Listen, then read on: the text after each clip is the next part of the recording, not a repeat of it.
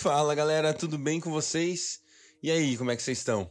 Bora lá, vamos continuar nossa leitura bíblica em um ano. Estamos na semana de número 22 e hoje é o quinto dia. É isso aí, quinto dia da semana 22, nós vamos ler 1 Reis capítulo 12, 1 Reis capítulo 13 e 2 Coríntios capítulo 3. 1 Reis 12, 1 Reis 13 e 2 Coríntios capítulo 3. É isso aí, vamos nessa? Deus, obrigado por esse dia, pelo teu amor por nós, pela vida abundante que o Senhor nos dá. Pai, nós estamos vivos em Ti, nós vivemos para Ti, nós vivemos por Ti. Deus, obrigado pela sua vida em nós. Nós somos gratos ao Senhor, Pai, porque a sua vida faz toda a diferença nas nossas vidas, Deus. Nós somos dependentes, somos filhos, somos servos, somos seus amigos. Obrigado, Jesus. Obrigado, Espírito Santo. Obrigado, Deus Pai. Fica conosco, Deus, no tempo de leitura da Sua palavra, que a Sua palavra penetre no nosso coração de uma maneira ímpar hoje, Pai, que ela fale conosco profundamente, em nome de Jesus. Amém. Aleluia, glória a Deus. Vamos nessa? 1 Reis, capítulo 12. Roboão foi a Siquém, onde todos os israelitas tinham se reunido para proclamá-lo rei. Assim que Jeroboão, filho de Nebate, que estava no Egito para onde tinha fugido do rei Salomão, soube disso, voltou de lá. Depois disso mandaram chamá-lo. Então ele e toda a Assembleia de Israel foram ao encontro de Roboão e disseram: Teu pai colocou sobre nós um jugo pesado, mas agora diminui o trabalho árduo e este jugo pesado, e nós te serviremos. Roboão respondeu: Voltem a mim daqui a três dias. Então o povo foi embora. O rei Roboão perguntou às autoridades que haviam servido ao seu pai Salomão durante a vida dele: Como vocês me aconselham a responder a este povo? Eles responderam: Se hoje fores um servo deste povo e servi-lo, dando-lhe uma resposta favorável, eles sempre serão teus servos. Roboão, contudo, rejeitou o conselho que as autoridades de Israel lhe tinham dado e consultou os jovens que haviam crescido com ele e o estavam servindo perguntou-lhes: Que conselho vocês me dão? Como devo responder a esse povo que me, que me diz: Diminui o jugo que teu pai colocou sobre nós? Os jovens que haviam crescido com ele responderam: A este povo que te disse: Teu pai colocou sobre nós um jugo pesado, torna-o mais leve? Dize: Meu dedo mínimo é mais grosso do que a cintura do meu pai. Pois bem, meu pai lhes impôs um jugo pesado, eu o tornarei ainda mais pesado. Meu pai os castigou com simples chicotes, eu os castigarei com chicotes pontiagudos. Três dias depois, Jeroboão e todo o povo voltaram a Roboão, seguindo a orientação dada pelo rei. Voltem a mim daqui a três dias.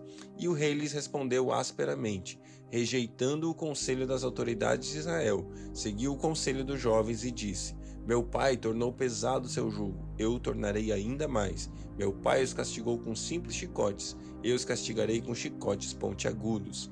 Então o rei não ouviu o povo, pois esta mudança nos acontecimentos vinha da parte do Senhor, para que se cumprisse a palavra que o Senhor havia falado a Jeroboão, filho de Nebate, por meio de Silonita, Aia, do Silonita Aías.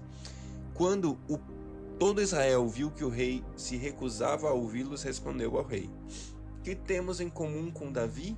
Que temos em comum com o filho de Jessé? Para as suas tendas, ó Israel, cuide da sua própria casa, ó Davi. E assim os israelitas foram para suas casas. Quanto, porém, aos israelitas que moravam na cidade de Judá, Roboão continuou como rei deles. O rei Roboão enviou Adonirão, chefe do trabalho forçado, mas todo Israel o apedrejou até morte. O rei, contudo, conseguiu subir em sua carruagem e fugir para Jerusalém. Dessa forma, Israel se rebelou contra a dinastia de Davi e assim permanece até hoje. Quando todos os israelitas souberam que Jeroboão tinha voltado, mandaram chamá-lo para a reunião da comunidade e o rei e, e o fizeram rei sobre todo Israel. Somente a tribo de Judá permaneceu leal à dinastia de Davi. Quando Roboão, filho de Salomão, chegou a Jerusalém, convocou 180 mil homens de combate das tribos de Judá e de Benjamim para guerrearem contra Israel e recuperarem o reino. Entretanto, veio esta palavra de Deus a Semaías, homem de Deus: Diga a Roboão, filho de Salomão, rei de Judá, às tribos de Judá e Benjamim, e ao restante do povo: Assim diz o Senhor: Não saiam à guerra contra seus irmãos israelitas. Voltem para casa, todos vocês, pois eu que fiz isso. E eles obedeceram a palavra do Senhor e voltaram para suas casas, conforme o Senhor tinha ordenado. Jeroboão fortificou Siquém, nos montes de Efraim, onde passou a morar. Depois saiu e fortificou Peniel. Jeroboão pensou: o reino agora provavelmente voltará para a dinastia de Davi. Se este povo subir a Jerusalém para oferecer sacrifícios no templo do Senhor novamente, dedicarão sua lealdade ao Senhor deles, Roboão, rei de Judá. Eles me eles vão me matar e vão voltar para o rei Roboão.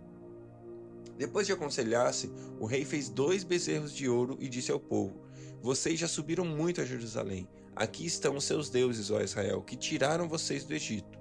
Mandou pôr o bezerro em Betel e outro em Dan. E isso veio a ser um pecado, pois o povo ia até Dan para adorar aquele bezerro. Jeroboão construiu altares idólatras e designou sacerdotes dentre o povo, apesar de não serem levitas. Instituiu uma festa no 15º dia do oitavo mês, semelhante à festa realizada em Judá, e ofereceu sacrifícios no altar. Ele fez isso em Betel, onde sacrificou os bezerros que havia feito. Também estabeleceu lá sacerdotes nos seus altares idólatras. No décimo quinto dia do oitavo mês, data que ele mesmo escolheu, ofereceu sacrifícios no altar que havia construído em Betel. Assim, ele instituiu a festa para os israelitas e foi ao altar para queimar incenso. Esse texto nos mostra algo muito importante.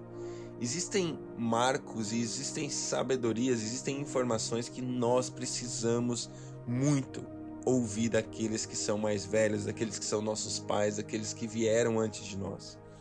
É, quando nós ouvimos e obedecemos aqueles que são mais velhos, aqueles que têm a sabedoria, aqueles que já caminharam mais que nós, provavelmente, na maioria das vezes, especialmente se essas pessoas forem homens e mulheres de Deus que que Deus levantou, que Deus usou, que Deus é, abençoou, você vai se dar bem. Se você ouvir o caminho deles, você vai se dar bem. A palavra de Deus fala em Provérbios que nós devemos é, andar nos marcos estabelecidos pelos nossos pais. E esses marcos são exatamente esses limites, esses pontos, essas, essas, esses princípios que não mudam, que são imutáveis. O povo de Deus, ele tem vários princípios, entre eles, Deus é nosso único Deus. E sabe, e quando eles começaram a buscar ali as coisas que são próprias do mundo, necessariamente estamos falando aqui de poderes, estão querendo, ah, eu quero ser o rei, eu quero me colocar na posição, eu quero justiça própria, eu quero. Eles começaram a se afastar dos marcos estabelecidos por Deus. Primeiro, Roboão ouviu e foi lá se aconselhar com os conselheiros, com os homens antigos, com aqueles que viviam, que tinham uma experiência, e ele ignorou o conselho. Ele ignorou ouvir os mais velhos, ele ignorou ouvir a sabedoria daqueles que vinham antes dele. E foi para os seus amigos, para a galera que ia falar aquilo que era agradável aos seus ouvidos, e só então executou aquilo que era bom para ele, aquilo que ele talvez já estava no coração. E assim foi também depois, quando quando Jeroboão decidiu então começar a ignorar todos os marcos e os padrões do reino de Deus, os padrões de Israel, e colocou ali ídolos. Não é esse o padrão do reino, não é esse o padrão de Israel, não é esse o padrão do reino de Deus para mim e para sua vida. Nós devemos olhar para a palavra de Deus, estudar a palavra de Deus, seguir os princípios da palavra de Deus. Os princípios da palavra de Deus não mudam. Existem princípios que são e ponto. Sabe o princípio de semeadura e colheita, por exemplo? Ele é. Se o ímpio semear, ele vai colher. Se o crente semear, ele vai colher. São princípios que são estabelecidos e a gente precisa viver neles. Sabe, o princípio de caráter, princípio de santidade, princípio de. São princípios que eu e você devemos nos submeter.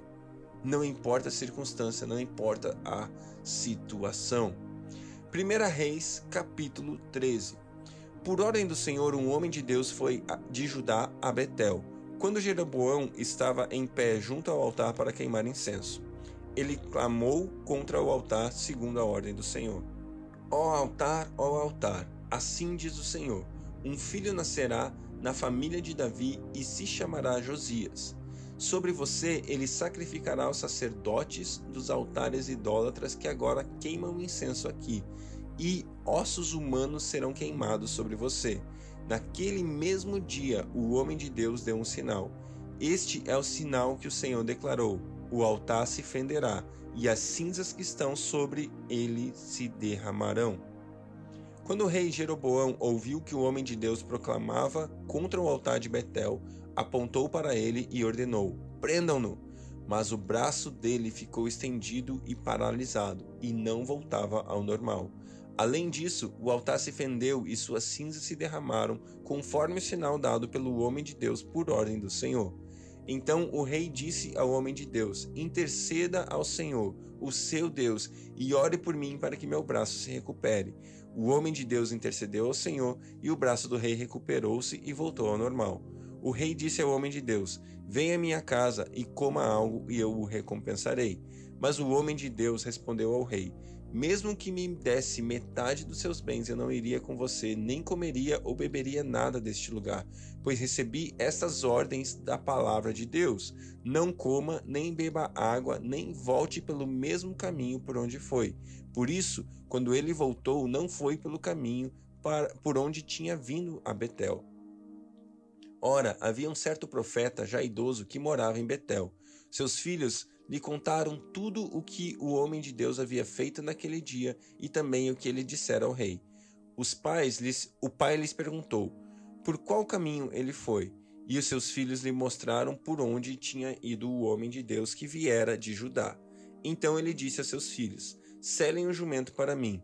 E depois de selarem o jumento, ele montou e cavalgou à procura do homem de Deus até que o encontrou sentado debaixo da grande árvore. E lhe perguntou: você é o homem de Deus que veio ajudar? Respondeu: Que veio de Judá? Respondeu: Sou. Então o profeta disse: Venha à minha casa comer alguma coisa. O homem de Deus disse: Não posso ir com você, nem posso comer ou beber água neste lugar. A palavra do Senhor deu-me essa ordem: Não coma nem beba água de lá, nem volte pelo mesmo caminho por onde você foi. O profeta idoso respondeu: Eu também sou profeta como você, e um anjo me disse por ordem do Senhor: Faça-o voltar com você para sua casa para que coma pão e beba água. Mas ele estava mentindo. E o homem de Deus voltou com ele e foi comer e beber em sua casa. Enquanto ainda estavam sentados à mesa, a palavra do Senhor veio ao profeta idoso que o havia feito voltar, e ele bradou ao homem de Deus que tinha vindo de Judá: Assim diz o Senhor: Você desafiou a palavra do Senhor e não obedeceu a ordem que o Senhor, o seu Deus, deu a você. Você voltou e comeu pão e bebeu água no lugar onde ele falou que não comesse nem bebesse. Por isso, o seu corpo não será sepultado no túmulo dos seus antepassados. Quando o homem de Deus acabou de comer e beber, o profeta idoso selou seu jumento para ele. No caminho, um leão o atacou e o matou, e o seu corpo ficou estendido no chão ao lado do leão e do jumento. Algumas pessoas que passaram viram o cadáver estendido ali, com o leão ao lado, e foram contar e foram dar a notícia na cidade onde o profeta idoso vivia. Quando este soube disso, exclamou: É o homem de Deus que desafiou a palavra do Senhor o Senhor o entregou ao leão, que o feriu e o matou, conforme a palavra do Senhor o tinha advertido. O profeta disse a seus filhos: Selem o jumento para mim. E eles o fizeram. Ele foi ao encontro do cadáver caído no caminho, com o jumento e o leão ao seu lado. O leão não tinha comido o corpo nem ferido o jumento. O profeta apanhou o corpo do homem de Deus, colocou-o sobre o jumento e o levou de volta para Betel, a fim de chorar por ele e sepultá-lo. Ele o pôs no seu próprio túmulo, e se lamentaram por ele, cada um exclamando: Ah, meu irmão! Depois de sepultá-lo, disse aos seus filhos: Quando eu morrer, enterre-me no túmulo onde está sepultado o homem de Deus. Ponham os seus ossos ao lado dos meus ossos pois a mensagem que ele declarou por ordem do Senhor contra o altar de Betel e contra todos os altares idólatras das cidades de Samaria certamente se cumprirá. Mesmo depois disso, Jeroboão não mudou o seu mau procedimento. Mas continuou a nomear dentre o povo sacerdotes para os altares idólatras. Ele consagrava para esses altares todo aquele que quisesse tornar-se sacerdote. Esse foi o pecado da família de Jeroboão, que o levou à sua queda e à sua eliminação da face da terra. 2 Coríntios capítulo 3. Só, só, um comentário rápido antes de, de entrar em Coríntios é o fato de que eu e você devemos ouvir a palavra e a voz de Deus. Meu irmão, minha irmã, é, é óbvio, é óbvio, né? Eu, eu até acabei, acabei de comentar a importância de nós ouvirmos conselhos e nos aconselharmos com pessoas, isso é muito importante. É muito importante. Mas existe uma convicção que eu e você temos que ter naquilo que ouvimos de Deus. Esse homem, o primeiro profeta ali, ele tinha ouvido a palavra de Deus e Deus tinha falado para ele: não coma, não coma nem beba nada de lá. Volte por um outro caminho e pronto, volte para cá, mas não coma e nem beba daquele lugar. E aí surgiu um outro homem de Deus na história, um outro profeta de Deus na história e falou: Ei, Deus me falou uma outra coisa a respeito de você. E ele trocou, ele substituiu a palavra que Deus havia afirmado para ele pela palavra que esse novo homem, esse profeta, havia trazido sobre a, palavra, sobre a vida dele. E eu e você temos esse risco constantemente. Né? É, é, muito importante, de novo, é muito importante nós nos aconselharmos, estarmos no corpo, ouvirmos. A palavra de Deus fala que na multidão de conselho nós encontramos sabedoria. então isso é, é de Deus, é importante. Mas eu e você devemos firmar os nossos pés na palavra que Deus falar comigo e com você. Não adianta é, nós ouvirmos de Deus algo e aí nós buscamos um conselho e nós mudamos aquilo que Deus havia falado com a gente e vamos em direção ao conselho, ignorando a palavra de Deus. Isso certamente nos levará por caminhos tortuosos. Então fique atento, fique com aquilo que Deus te falou. 2 Coríntios capítulo 3. Será que com isso estamos começando a nos recomendar a nós mesmos novamente? Será que precisamos, como alguns, de carta de recomendação para vocês ou da parte de vocês? Vocês mesmos são a nossa carta escrita no nosso coração, conhecida e lida por todos. Vocês demonstram que são uma carta de Cristo, resultado do nosso ministério, escrita não com tinta, mas com o Espírito do Deus vivo, não em tábuas de pedra, mas em tábuas de corações humanos. Tal é a confiança que temos diante de Deus por meio de Cristo. Não que a possamos reivindicar qualquer coisa com base em nossos próprios méritos, mas a nossa capacidade vem de Deus. Ele nos capacitou para sermos ministros de uma nova aliança, não da letra, mas do Espírito, pois a letra mata, mas o Espírito vivifica. O ministério que trouxe a morte foi gravado com letras em pedras, mas esse ministério veio com tal glória que os israelitas não podiam fixar os olhos na face de Moisés por causa do resplendor do seu rosto, ainda que desvanecesse. Não será o ministério do Espírito ainda muito mais glorioso? Se era glorioso o ministério que trouxe condenação, quanto mais glorioso será o ministério que produz justificação pois o que outrora foi glorioso, agora não tem glória em comparação com a glória insuperável. E se o que estava se desvanecendo se manifestou em glória, quanto maior será a glória do que permanece. Portanto, visto que temos tal esperança, mostramos muito, muita confiança. Não somos como Moisés, que colocava um véu sobre a face para que os israelitas não contemplassem o resplendor que desvanecia. Na verdade, a mente deles se fechou, pois até hoje mesmo o véu permanece quando é lida a antiga aliança. Não foi retirado, porque é somente em Cristo que ele é removido. De fato, até o dia de hoje, quando Moisés é lido, um véu cobre os seus corações. Mas quando alguém se converte ao Senhor, o véu é retirado. Ora, o Senhor é Espírito, e onde está o Espírito do Senhor, ali há liberdade. E todos nós, com a face descoberta, contemplamos a glória do Senhor. Segundo a sua imagem, estamos sendo transformados com a glória cada vez maior, a qual vem do Senhor, que é Espírito. Queria destacar um texto aqui: quando alguém se converte ao Senhor, o véu é retirado. Isso é tremendo, meus irmãos. Quando alguém se converte a Jesus Cristo, eu e você recebemos todo o acesso.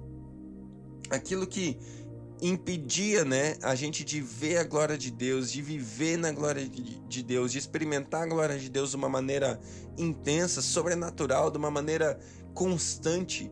Aquilo que nos impedia de viver na glória é retirado e através de Cristo eu e você temos acesso à glória de Deus. Eu e você podemos viver constantemente expressando e experimentando a glória de Deus. Deus, Jesus Cristo abriu o caminho para que a glória de Deus se tornasse acessível aos homens.